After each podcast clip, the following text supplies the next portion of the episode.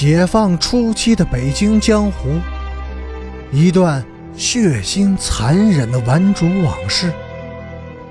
欢迎收听《北京教父》第一百一十八集。从那次以后，边雅军再也没有来过什刹海，也永远的忘记了周奉天。但是。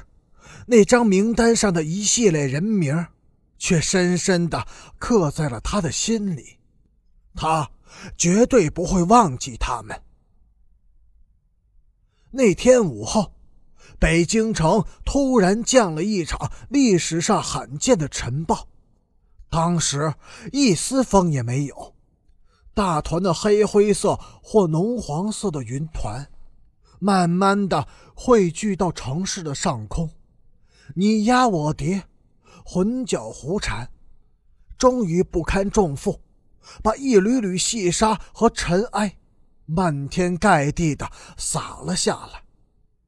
北京城顿时变成了混沌一片，狼狈不堪。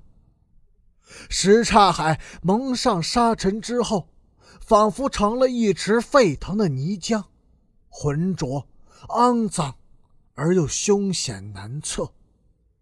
民谚说：“天撒黄，动刀枪；地蒙尘，人走狼。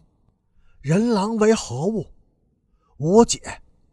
不过，尘暴过后的第二大，北京历史上规模最大、持续时间最长的团伙械斗，就此爆发了。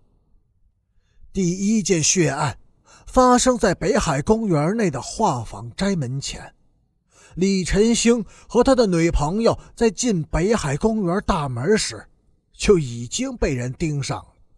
他们进了公园，几个玩主也尾随着进了公园，并穷追不舍的一直跟到画舫寨。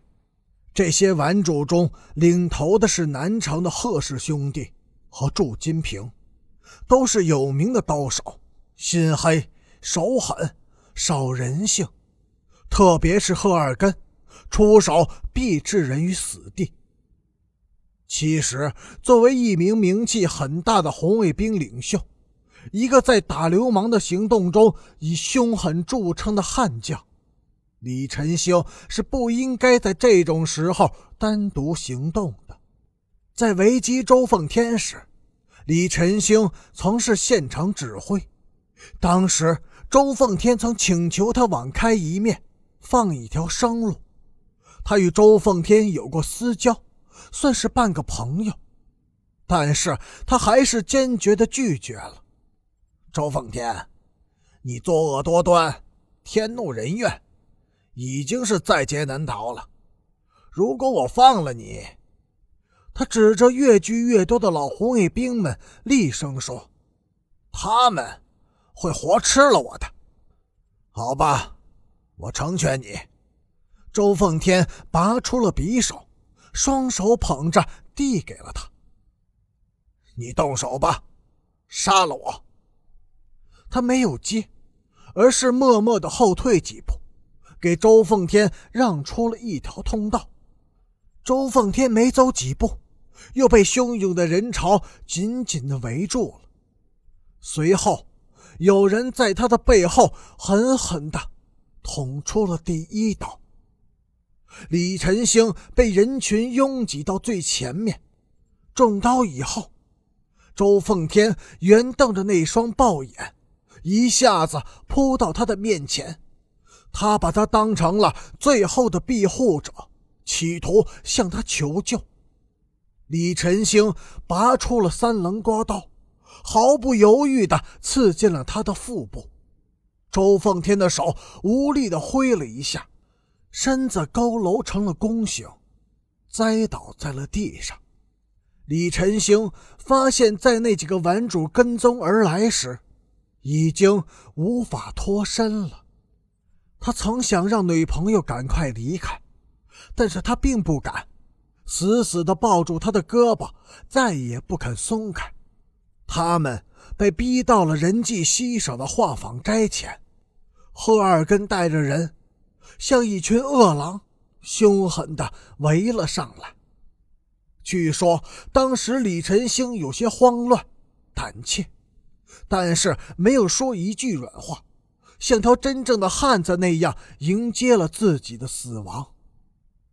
他把女朋友掩在自己的身后，拔出了刮刀，向四处的玩主们一指：“不怕死的，你们就上来。”赫尔根迎面走了过去，他的手里也紧握着一把大号刮刀。两个人先是面对面的站住了，随后李晨星扑上一步，抓住赫尔根的胸襟，刮刀紧紧地顶住了赫尔根的小腹。他的个子高大，几乎把赫尔根提离了地面。赫尔根也扯住了李晨星的衣服。可是刮刀，却隐在了身后。